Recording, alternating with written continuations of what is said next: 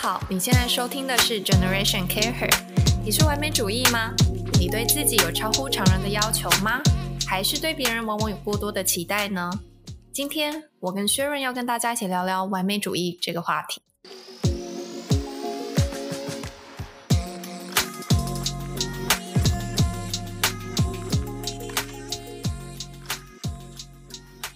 Hello，大家好，我是 June。Hello，大家好，我是 Sharon。那如果有忠实的听众常常关注我们的话，可能会觉得我的声音比较陌生一点点，所以简单的介绍一下。你现在听到的呢，是我们 Care Her Podcast 的全新企划，叫 Generation Care Her，会由我跟 Sharon 共同主持。那 Sharon 本身呢是一个大学生，我自己在餐饮业做营运的主管，那同时也是 Care Her 的 Podcast 负责 PM。这个 podcast 呢，会以 K 赫的专栏内容、Career 的世界周报为基础做延伸的讨论。大家呢，也可以同时听到我们两个人在人生不同的阶段，有一个已经是在管理的，然后有一个还是学生。那我们会一起讨论整个周报的内容，发想出更多的讨论跟想法。Sharon 要不要跟大家介绍一下我们这周想要讨论什么主题？因为 Career 他最新这一期的专栏。的主题有提到完美主义这一点，嗯，那我觉得我们可以把这个题目拿来发挥一下，就谈一下完美主义这件事情。因为我看到了这个专栏之后，我去网络做了一些完美主义的调查，就你只要搜寻完美主义或是什么，呃，perfectionism test，就会有很多。国内外网站会跑出来，嗯，那就可以去测试。然后哦，我觉得还蛮有趣的，这就是我们今天为什么要来谈这一个主题。那你要不要先说一下你做了什么测试啊？其实因为题目都蛮多种的，嗯，然后他可能会提到说你是在职场上你是怎么跟你的跟你的同事应对，或是你怎么看待你的同事看你做这件事情的方式。你如果犯错，呃，你的老板会怎么看你？这些等等，嗯，那它可以测出就是完美主义会有几个面向，比如说你是自我要求，嗯，或是你是期待别人要达到你的要求，或者是你的环境要求你要完美，这三个面向，这也是在 Career 的专栏里面有提到的。其实，在 Career 的专栏里面，它它有一个文章，我觉得很重要，就是要把这个东西定义一下。就完美主义，它不是一个行为，它不是说你很努力做事，你这个人就是完美主义。因为你会发现，就是公司很多人，你就觉得他很努力啊，然后他也很认真，可是你不会觉得这个人有完美主义。可是当我说这个人有完美主义的时候，通常是他思考自己的方式是不一样的。这个东西好像有点抽象，但所以举个例子来说好了，有一个很努力学习，但是成绩一直不好的学生，当你是这种人的时候。你可以这样定义你自己有没有完美主义？如果当你考试考不好，可是你蛮努力的，之后得到结果之后，你你的想法是：哦，我这次考不好，我失败了，但是没关系，因为总体而言，这个过程对我来说还是学到蛮多的啊。那如果你是这种人话，你就不算是完美主义者。可是如果当你收到考卷，你觉得你成绩不够好的时候，你想的是：我是一个很失败的人。我就是表现的很差劲，大家一定都不喜欢我。那你这样这样子的人，我们就会在医学上就会说你是完美主义者。然后通常这种完美主义有点 over 的话，其实是有一点点负面的，就是一直持续的给自己压力，会一直否定自己。那可能最后会有点自我价值感低落，不、嗯、是会觉得。对对对，我觉得给自己压力其实是好的，但是最后是你在你怎么思考自己方式，你思考自己方式是以。正面的方式去思考还是负面的？通常就是我们会说这个人太过完美主义，就是他通常会以负面的角度去思考。因为 to be honest，就是这世界上没有人是完美的，嗯，所以当你有完美主义，然后又是以比较负面去思考，你就会进入一个很负面的循环。这也是为什么呃，医学上很多人都说千禧世代的小朋友很多都是完美主义。Maybe 就是因为 social media，他整天在 post 一些哦，我就是出去玩，我就吃很多好吃，我就赚很多钱，我穿很多漂亮的衣服，这样导致大家会觉得心里就觉得哦，我永远不够好，对，你不可能完美啦，对、嗯。可是你怎么思考你自己就是蛮重要的。嗯，那这个就是我们刚刚谈到完美主义，可能是自我要求这个部分，那也有可能是对别人期望很高，就比如说在工作的时候，有的人或是你在做报告，你可能会要求。别人要达到你的标准，或是按照你的方式去做。那如果他没有按照你的想法去做的话，你可能就会觉得很失控。这种也算是一种完美主义，就是对要求别人的。要求别人。对，那还有另外一个部分，就是你觉得你的环境在要求你要完美。比如说，你可能觉得你就是一个好学生，那你的师长或父母对你有期望，就是要想办法达到他们的要求。那如果你好像犯了一个错，你就会觉得他们会怎么去想我？因为我在做那个完美主义的测验的时候，有一题就是，如果我呃做错了一件事情的话，我觉得我的上司会觉得我是一个没有竞争力的下属。我觉得这个就是一种我的环境要求我要完美，测验里面就可以看得出来他在测试这个点。嗯，就是这三个是不同的面向，可是综合起来，可以你自己可以去评量你是不是健康的完美主义者，或者是你已经有点太过了。嗯、那 Sharon，你觉得你自己是完美主义的人吗？我真的不敢说我自己是完美主义，因为测验它有一个分析，他就说，呃，我是一个知道自己必须要去达到一个好的标准，对自己有要求的人，但我不是一个极端的完美主义的人。嗯，我是一个还算是健康的状态，是会要求自己这样子。有一个测验的，我们分数大概就是七十几分，那我觉得还可以啦。那我可能真的不是完美主义，但是我自己会有一些很极端的想法，例如是思维。呃，现在健身风潮很盛行，嗯，因为就两个面向，增肌或是减脂。那我以前就想要减脂。就是可能一两年前吧，嗯，对，然后你你很瘦，没有，但是就是就 是觉得自己身材可以再更好，因为就像你刚刚说的啊，社群媒体大家都在比较，你看到大家都在线条很明显，就觉得好羡慕哦，是不是这样子就是好看？所以那个时候就是很希望自己是迅速的赶快达到效果，想要看到成效。那健身的话很重要，除了是你运动训练之外，很大一部分是饮食嘛。那增肌的话，我们知道是要去靠热量盈余搭配训练，你就可以增加你的肌肉。那你如果是想要减脂的话，就是要达到热量赤字，有一个叫 TDEE 的数字，你必须要在饮食上靠这个数字去吃的更多或吃的更少，来达到增肌或减脂这两个目标。嗯、对，然后我那时候想要减脂嘛，我假如啊，我随便设一个数字，因为我已经忘了那个时候的 TDEE 是多少。TDEE 就是每日的总消耗热量，比如说我是一千五。减脂的话，我可能要减三百到五百，可能一天只能吃一千二，然后你就会去计算，这因为真的要算嘛。那我觉得这没什么啊，因为你只要健身的人，这是一个必要的过程。但是我就会开始，比如说，就是用手机的计算机，我会开始按，比如早上我吃了几卡，中午吃几卡，晚餐吃几卡，我真的都会打开会去点。那因为有了这个数字之后，我就会开始有点走火入魔。你在饮食受限的情况之下，你很容易反弹。然后你不小心不小心吃超过，你又你会想补偿。比如说我今天不小心爆卡了，我隔天我就想说，天呐，我昨天吃超过一千卡了，哎，那我隔天我就要少一千卡。那这样子是没完没了，嗯、所以会陷入一个恶性循环。所以我有一阵子整个饮食超级失控的。就这这样的状况有造成你什么副作用吗？就变成说我那一阵子饮食非常的夸张啊，我可能就像刚刚说的嘛。呃，我因为我今天要补偿昨天多吃一千卡，嗯、我今天可能就要少吃，但我我不会，我不敢到完全不吃，因为很常听到人家说，你完全不吃会造成你之后呃会有一种六六九效应，你的身体我知道，就是你的身体会对。可是我想知道的是，这对你心理上有造成任何的影响吗？我觉得那时候情绪整个很不稳定，而且在身体缺乏营养素的状况下，其实也会影响到睡眠。嗯，所以我那阵子也是失眠很严重。我是那种，好可怕，续睡困难型。你知道失眠有分，你不是才 大学吗？为什么？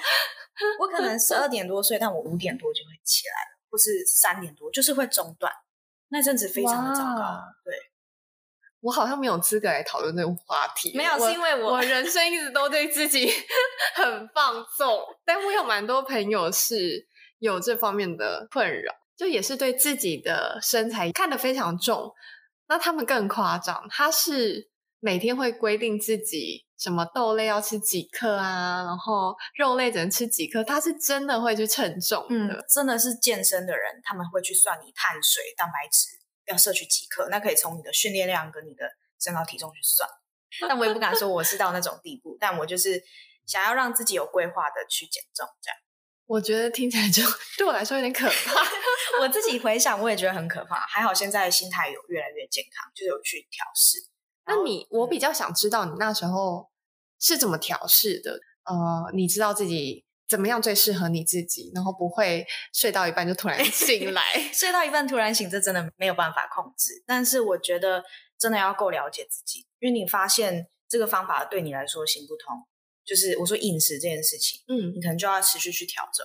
你是在哪一个转捩点发现，在健身的过程哪一个哪一个时间点，你终于发现说不行，这不是属于我的方法？因为我后来觉得我有接近要暴食症，这可能 我觉得没有没有，我觉得我们这一期已经 偏掉，变成 没有，因为因为为什么我们现在讲到这个，我要把大家拉回来，因为我们是讲完美主义嘛。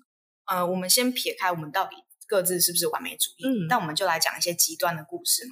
因为完美主义，你就想到这些 很极端的例子。可是我觉得你的故事是很好，因为我相信很多在你这个年纪的人都非常追求自己要很瘦啊，嗯、要怎么样啊？因为我觉得我是一个从小到大都不是很在乎别人怎么看我，以及 我也不太在乎别人的人。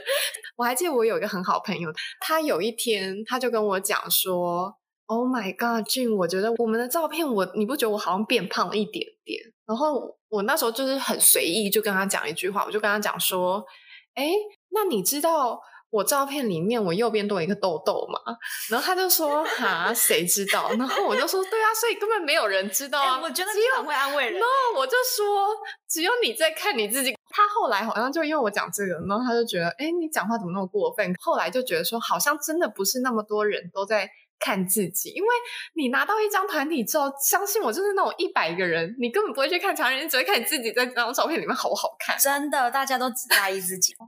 那继续讲一下你的那个 turning point。对，所以刚刚讲到说，我觉得我差点要暴食症。你知道暴食症它那种夸张地步，是你觉得自己很饱了，就是你根本不饿，但你就一直塞东西。然后那种塞是你可能会超过一千卡。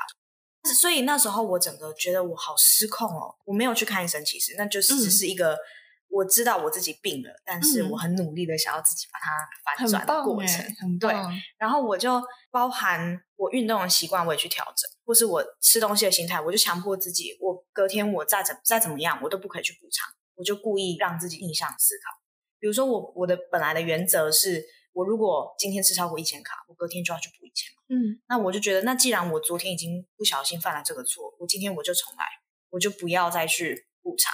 因为这才是一个健康过程，每天都是新的一天。对，因为就跟我减肥一样，吃完之后明天就是新的。所以我对，但我是适度在拯救自己。我知道，就你还有，你有抓到那个平衡点，嗯，就你还是有在规定自己要吃大概多少的量，可是，在某层面，你心理上面的。需要被满足的地方，你也稍微就是让它平衡一下。对，但我觉得这一段的重点应该是说，嗯，你可能本来会就是一套习惯的模式，嗯、比如说我刚刚讲到的是饮食的部分嘛，那其实我有搭配运动。那你如果发现这个方法对你不可行，你就要想办法把它完全的转换，做一些改变，嗯、那你就不会再一直 focus 在我是不是没有达到现在这个目标。我这举一个例子啊，比如说你今天规定自己要跑三十分钟，那过程可能会经过 A 点、B 点、C 点，最后到 D 点。嗯，那我是一个很容易厌倦的人，所以我可能跑了一个月之后，我可能到 C 点要到 D 点之间，我就会开始看时间。既然你的速度差不多，你可能跑了二十五分钟的时候就到 C 点，那你就会在 C 点的时候看，哇，还有五分钟才会到 D 点呢，就会有这种感觉。所以我的方法就会是。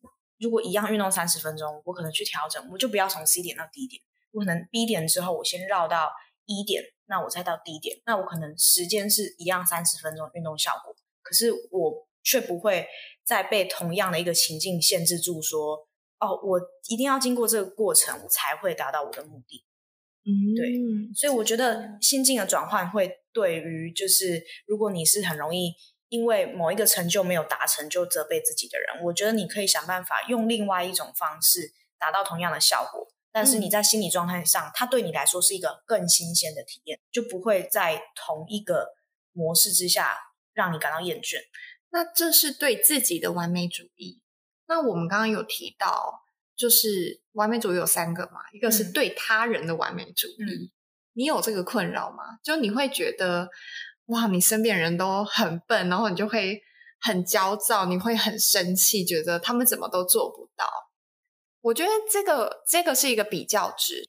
我觉得这一点我其实从小就有，就是我跟我哥哥亲哥哥，我们感情很好。嗯、但是小时候如果我们一起玩，那他如果拿了我的东西，他没有放到原位，我当下就会非常不开心。那你会自己，你是一个自己都会把东西放回去的？会啊，所以我才觉得他没有按照我的要求啊。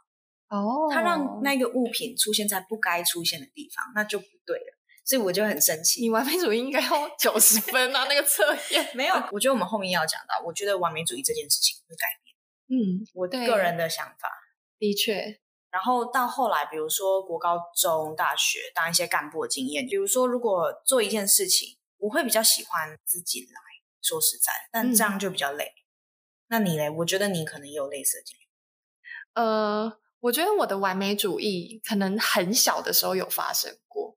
因为很小的时候，我妈妈是国小老师嘛，所以你知道，大家就小时候那种很小很小的时候，大家说哦，你是老师的女儿，你就会相对起来觉得哦，我应该要表现的比别人更好。嗯、然后那时候都会有那种比赛啊，报那个名次的时候，我内心就会就有点兴奋，有点紧张感。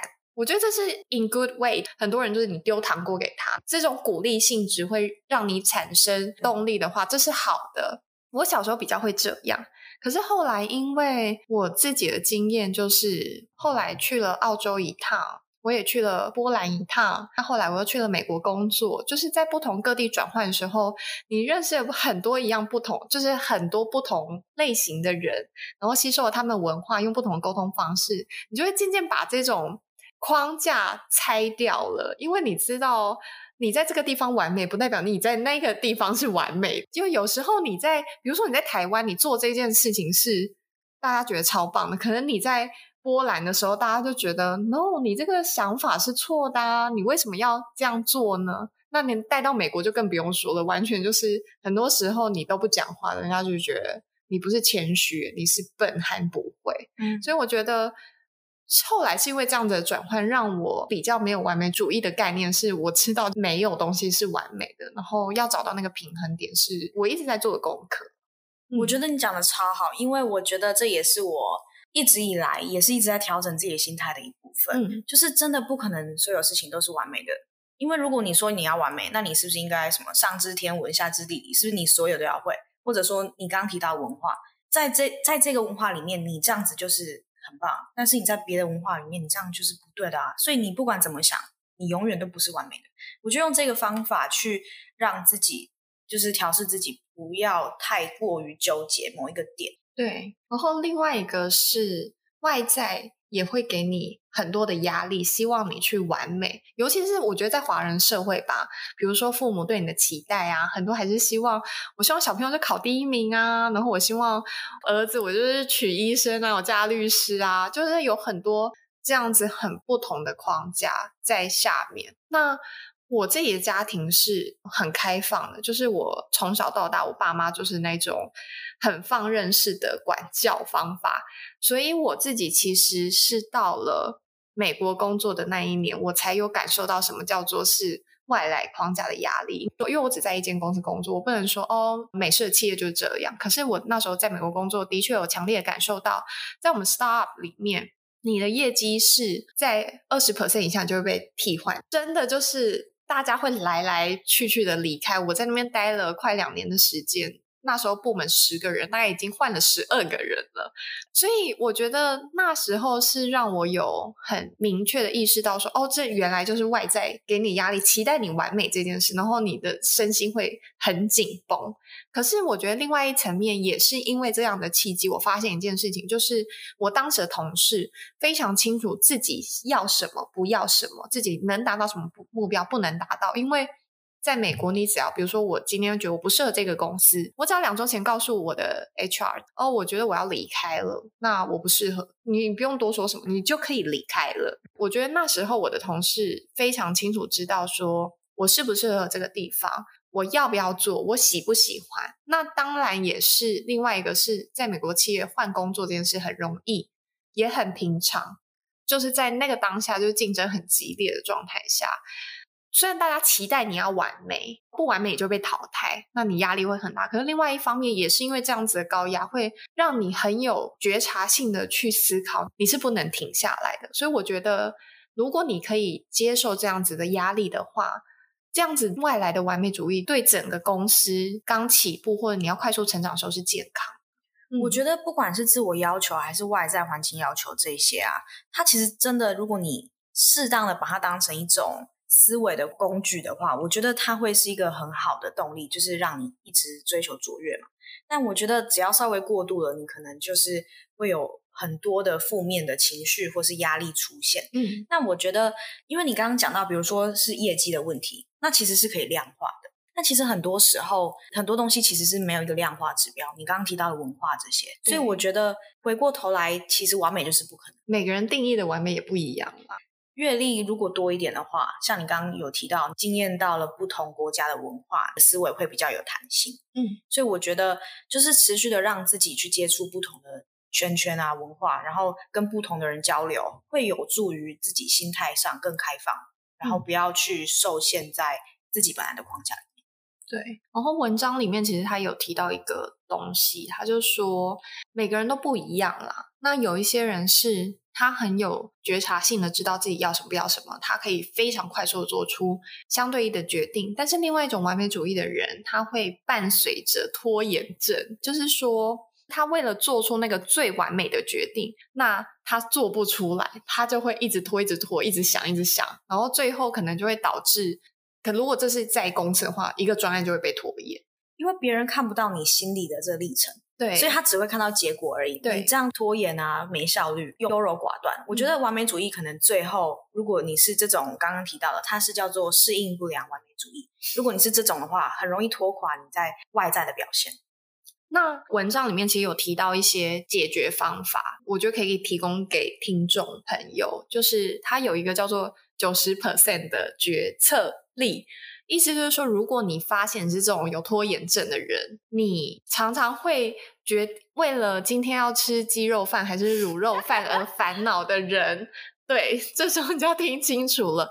九十 percent 的决策力的意思就是说，当你今天做了一个要做一个决定，譬如说你太太刚生小孩啊，刚生小 baby，但是你的主管打电话说，诶，今天这场会议你要不要来？那他没有百分之百强迫你要去，你要在这上面做抉择的时候，通常拖延症的人就会开始分析巨细靡遗，你知道，他就会说啊，如果我去参加这个会议，可能在三十 percent 我会有新的人脉拓展，我二十 percent 会怎样？可是如果陪小朋友，我用来十 percent 会怎样？我九十九 percent 我老婆会开心，这样的分析，那就会花很多时间。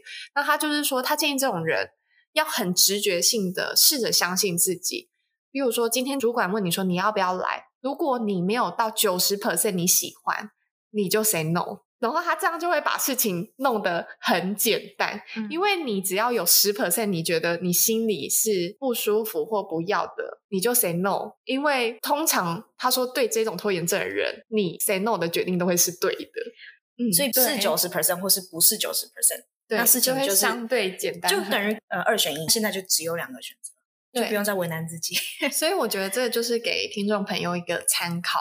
呃，在这个完美主义里面，会对自己在完美主义上如果有一些缺陷的话，你想怎么改善，或你想对自己说什么？我觉得最想说的就是，我觉得我自己应该也不是很准确的完美主义的人，但可能就有一点点元素是希望自己可以做到很好，但是就是要适度的去使用这个工具。我觉得我需要砥砺自己的时候。那我就要把这个完美主义拿出来，就是比较高的标准，可以帮助我达到比较好的成果。那如果我觉得我现在心理状态比较不好的话，那我就不要再这么要求自己。那就是也是要持续去拓展自己的视野。比如说我大二的时候，十九岁的时候吧，我自己去韩国打工换宿，然后我们那一间 hostel 的呃风格，就是因为大家都来自各国嘛，然后他们就很喜欢在下班的时候去夜店，然后我那时候就是觉得。我不管怎样，我就要表现出就是你很酷，你也喜欢。对，我就是那种在老师面前，我要是好学生；在父母面前，我要是一个很乖巧的女儿。可是在，在嗯，嗯一群很嗨的人面前，我又想要自己是很酷、很酷、很嗨的，所以我就跟着他们人格分裂。对，我真的觉得我活得超累。对对，然后那那时候就去了几次夜店，我真的觉得我好不喜欢哦。我后来也没有再跟他们去了。然后这个思考其实是因为当下我只是觉得我是不是没有办法融入他们，我是不是没有表现出我会被喜欢的样子。嗯后来回来之后，也是一直思考，我得到一个结论，就是其实反正人就不是完美的嘛，又回到这一点。然后既然我不喜欢，嗯、那我也不用去迎合他们，我就做自己就好了。很多时候是自己没有自信，在那个情境之下，你觉得你的世界就这么大而已，你才会想要去满足当下所有人的想法。我觉得你很厉害啊，因为你在这个年纪就怎样怎样。可我觉得你在这个年纪能察觉到这件事情，其实非常不容易。因为对我来说，我到现在都还在察觉。就是如果你要我对十年前的自己讲的话，对于完美主义，我会希望我自己更注意的是了解自己这一块。就像你说的，嗯，就是你喜欢什么，你不喜欢什么，然后去探究背后的意义。我觉得更了解自己是在你面对。呃，完美主义很重要的一点。那另外一个是到我十年后慢慢变成主管阶级要带人的时候，我现在对我自己的期许是更了解别人。我觉得我举个例子好了，我曾经对我的 team 的一个女生，她告诉我，她她就很兴奋的给我一个提案，我就跟她讲说，呃，我觉得以我的经验来说，这个市场不会接受这个东西。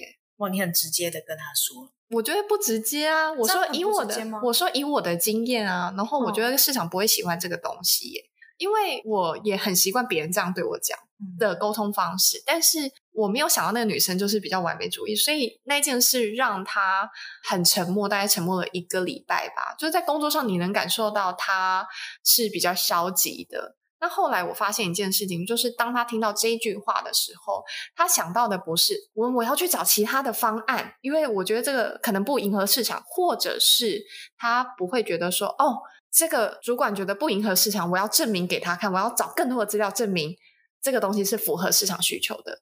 因为他是完美主义者，所以他的想法是，哦，我是一个很不好的人，哦，我是一个，我竟然做了一个很烂的提案，让别人觉得我很笨。可是其实我当下意思根本没有这样子。那后来我也跟他有 one on one 了，再继续对谈，就是深入的讨论之后，我们就有找到中间值。那我们可以试试看，那用可能比较少的预算去 run 这个 campaign 也是可以的。那后来我就觉得，从这个经验当中，我觉得了解别人是不是完美主义，也是是我现在要做的课题。当然，我也自己一直在试着更了解自己。可是现在，当要跟团队合作的时候，了解每个人的性格，对方是不是完美主义，我要用什么方式去跟他们对话，对我来说也是很重要的一件事。那其实我们录到现在，就是时间也差不多。其实我们今天真的讨论了很多不同面向的东西，包含 Sharon 到底怎么减肥啊，然后怎么从就是不吃东西变成暴食症啊，然后后来又恢复，对，又恢复那。去了韩国之后，怎么觉察自己？了解说人不可能完美，就是真的很谢谢 Sharon 今天跟我们分享了这么多，嗯、也要谢谢 Karine，因为 Karine 他这一期的专栏内容特别，他写到了完美主义这个东西嘛，所以我们才有这么多延伸主题跟可以分享的东西给听众朋友。所以我觉得，如果大家喜欢 Karine 的内容的话，可以每个月固定上我们的官网去阅读他的文章。那喜欢我们的 Podcast 的话，也可以订阅我们，给我们频道五颗星哦。那欢迎大家就可以跟我们分享你对这集频道你的感觉。如果你有任何小故事关于完美主义的，嗯、你有经历过更多曲折离奇，或者是你觉得很有趣的事情，想跟大家分享的，非常欢迎你写信给我们，或者是留言，我们都会在 maybe 下一次的 podcast 里面。就是跟大家讲说，哎，有谁跟我们提了什么什么故事？可以啊，我们可以分享我们的听众的留言，来自谁谁谁这样。对啊，然后就可以延伸出更多有趣的故事这样子。那非常谢谢今天大家的收听，然后谢谢，我们也很期待就是下次再跟大家见面喽。没错，拜拜，拜拜。嗨，各位 Care 的听众。